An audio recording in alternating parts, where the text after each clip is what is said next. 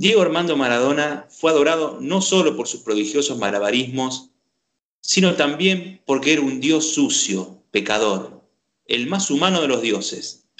Cualquiera podía reconocer en él una síntesis ambulante de las debilidades humanas, o al menos masculinas, mujeriego, dragón, borrachín, tramposo, mentiroso, fanfarrón, irresponsable. Pero los dioses no se jubilan, por muy humanos que sean. Él nunca pudo regresar a la anónima multitud de donde venía. La fama, que lo había salvado de la miseria, lo hizo prisionero. Esto escribía Eduardo Galeano hace unos años, un, un admirador de Maradona, confeso, Eduardo Galeano, y al que Maradona despidió en el 2015 con, con también muy sentidas palabras, agradeciéndole todo y diciéndole que le había enseñado mucho. Creo que es una buena descripción, ¿no? La del, la del escritor. Sí, eh, claro, claro, claro que sí. Estaba pensando, Galeano lo humaniza, ¿no? En esto que, que, lo, que él escribe. Lo pensé en estos días, entre tanta mezcla de emoción, los medios remarcaron mucho el tema del mito viviente y se me dio por pensar un poco qué mitos nos quedaron en la Argentina. Y yo pasé en limpio dos. Ustedes corríjanme si les viene a la mente alguno. No estamos hablando de héroes nacionales, no hablo de los próceres, que son como otro estrato. Mitos me vienen Evita y me vienen el Che los dos de corta vida, de una vida súper intensa, pero de corta vida. Y charlándolo, acá en casa, de sobremesa, claro, Maradona, claro, Evita y el Che en sus vidas se transformaron, si bien fueron personajes súper fuertes durante su vida, se transformaron en su condición de mito después, al morir. Diego, no. Vivimos con un mito viviente. Y eso lo obligó a exponer su vida permanentemente y le puso el cuerpo a ese mito. Diego se muere relativamente joven, se muere a los 60 años. ¿Ustedes creen que le puso el cuerpo a esa, a esa mítica? ¿Creen realmente que Diego es un mito viviente o que se transforma ahora en mito? Él, él, él, yo creo que él tomó el guante de eso, ese lugar. No olvidemos que Diego hablaba de sí mismo en tercera persona. Sí. Y bueno, él hablaba, el Maradona humano le hablaba al mito, él relataba del mito Maradona, o sea, él convivía con el mito y se hacía cargo. Por eso hablaba en tercera persona, se desdoblaba, porque él era dos personas, era una persona y Maradona. Y yo creo que cuando él hablaba de porque Maradona no va a hacer esto, Maradona lo otro, era una manera de decir, este, el mito, o sea, el Dios lo, va a proteger, o sea, vamos a hacer todo. Por eso era e, ese rol, esa cara de, de humano y de, Dios. Y yo creo que, eh, sumando lo que decía Diego y lo que decías vos, Damián, uniendo todo, los ídolos populares argentinos, aunque este excede, también es un, mito a nivel mundial, no solo, no solo Argentina, es eh, el darle el, algo muy importante al, pueblo que es este, el orgullo, el valor simbólico el valor simbólico de, los valores del pueblo, que eso el pueblo lo, lo, va, lo reconoce por siempre. El que menos tiene reconoce en la mirada del otro si hay desdén, ¿eh? si hay desprecio o no. ¿Sí? Y yo creo que Maradona, este, era, como decía Diego, se hizo cargo de su condición humilde y levantaba, al igual que, el peronismo, igual que Vita, este, levantaba a condición de decir, bueno, acá estamos, así somos, vamos para adelante y, vamos contra todo, digamos. Y, eso que también decía Diego de que un jugador normal, como Ronaldo, Messi, este, no estaban bajándose del auto y yéndose a hablar con todo el mundo, ni yendo a cuánto programa de televisión hay. Ellos están en sus burbujas, en sus cápsulas, viviendo su vida, haciendo su trabajo. En cambio, el trabajo de Diego era 24 horas. Claro, claro, tal cual. Me deja pensando en dos cosas, Leo. La primera, en, esto de que Maradona no es un ídolo solamente argentino, es un ídolo a nivel mundial.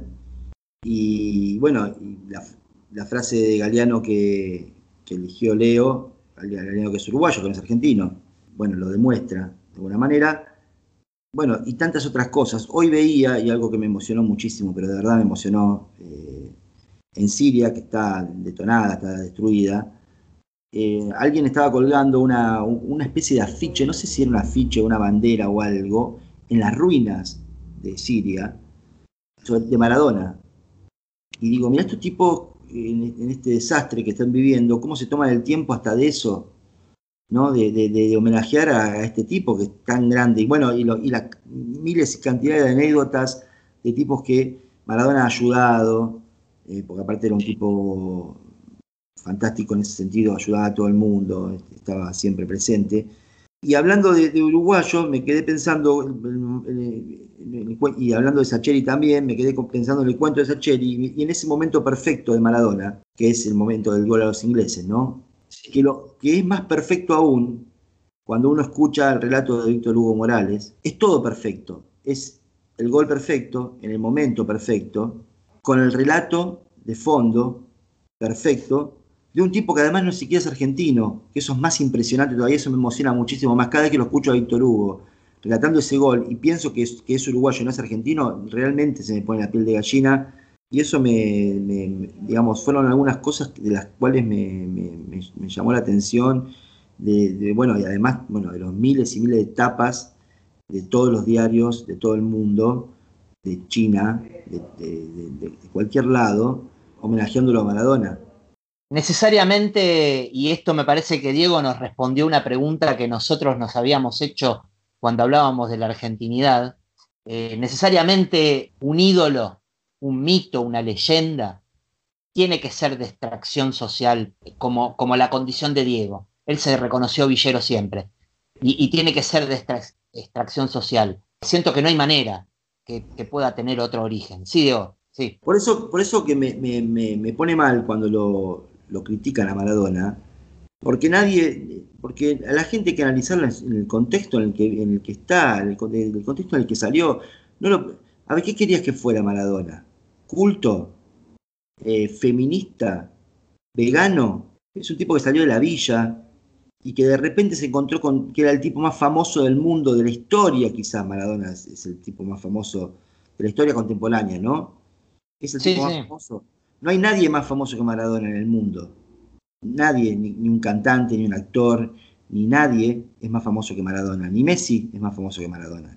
Todo el mundo conoce a Maradona, en todos lados del mundo lo conocen. Entonces, ese tipo que salió de una villa y de repente se encontró con toda esa fama, dinero, poder.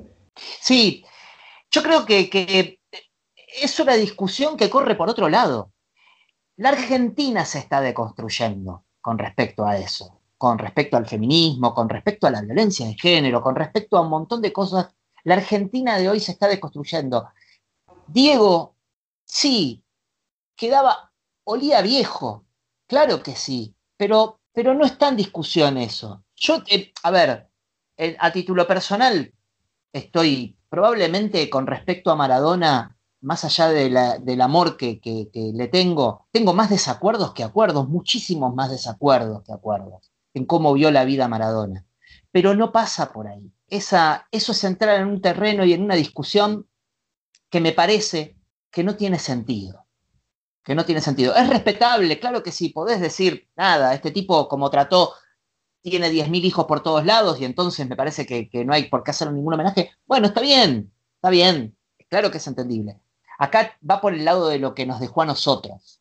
Sí, hablando, sumándome a eso que decís vos, es pedirle eso a Maradona es como pedirle, qué sé yo, a, los próceres que a los próceres que tenemos en un altar de, la Revolución de Mayo, a todos los generales que tenían 72 hijos con todas mujeres no reconocidas, como ahora que no se los mencione más porque eran, este, tenían a todas las, mujeres sometidas. O sea, eh, hay que contextualizar este, yo creo que es, un error eso. Sí, siempre hablando de figuras públicas, ¿no? Después, obviamente, los familiares, los que sufrieron esas situaciones, bueno, ese no, es nuestro caso, eso será, lo tratarán como, como se tratan todas esas, situaciones. Sí, es muy importante, creo que volviendo al Maradona, al Maradona simbólico, al del mito, que es, algo muy importante, este, el, del, el de la persona en el mundo que se para frente a los poderosos y se pone siempre la vereda enfrente del poder. Eso como, como y que nunca, este, nunca se lo. hay traspié, salvo podemos llamarlo en algún momento del menemismo, porque él tenía.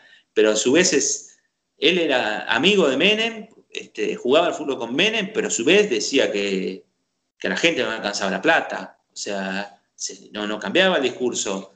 ponerse, en ponerse este, eh, subirse al tren de, para ir al ALCA, en contra del ALCA, este, y, decirle, y voltearle al Bush, este, este, el ALCA, el ponerse siempre al lado de enfrente, irse contra la FIFA, que la FIFA hizo una votación para ver el, jugador más importante de la historia, él sale primero, se lo dan y después la FIFA elige a otro, en el mismo momento elige a Pelé. Porque la FIFA no se hace. se para y se va, claro.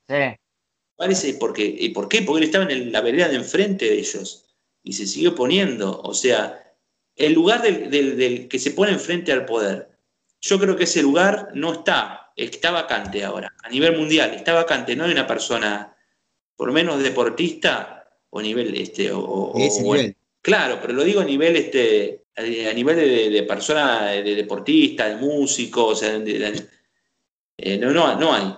Y hablando de, próceres, hablando de próceres, voy a elegir mi tema. Ah. Eh, me voy a ir a Córdoba y voy a elegir el tema de Rodrigo, La mano de Dios, este, porque me gusta Rodrigo, porque me gusta el cuarteto y porque ese final, ese coro final, ese estribillo final de la canción de él, te dan ganas de salir a comerte el mundo.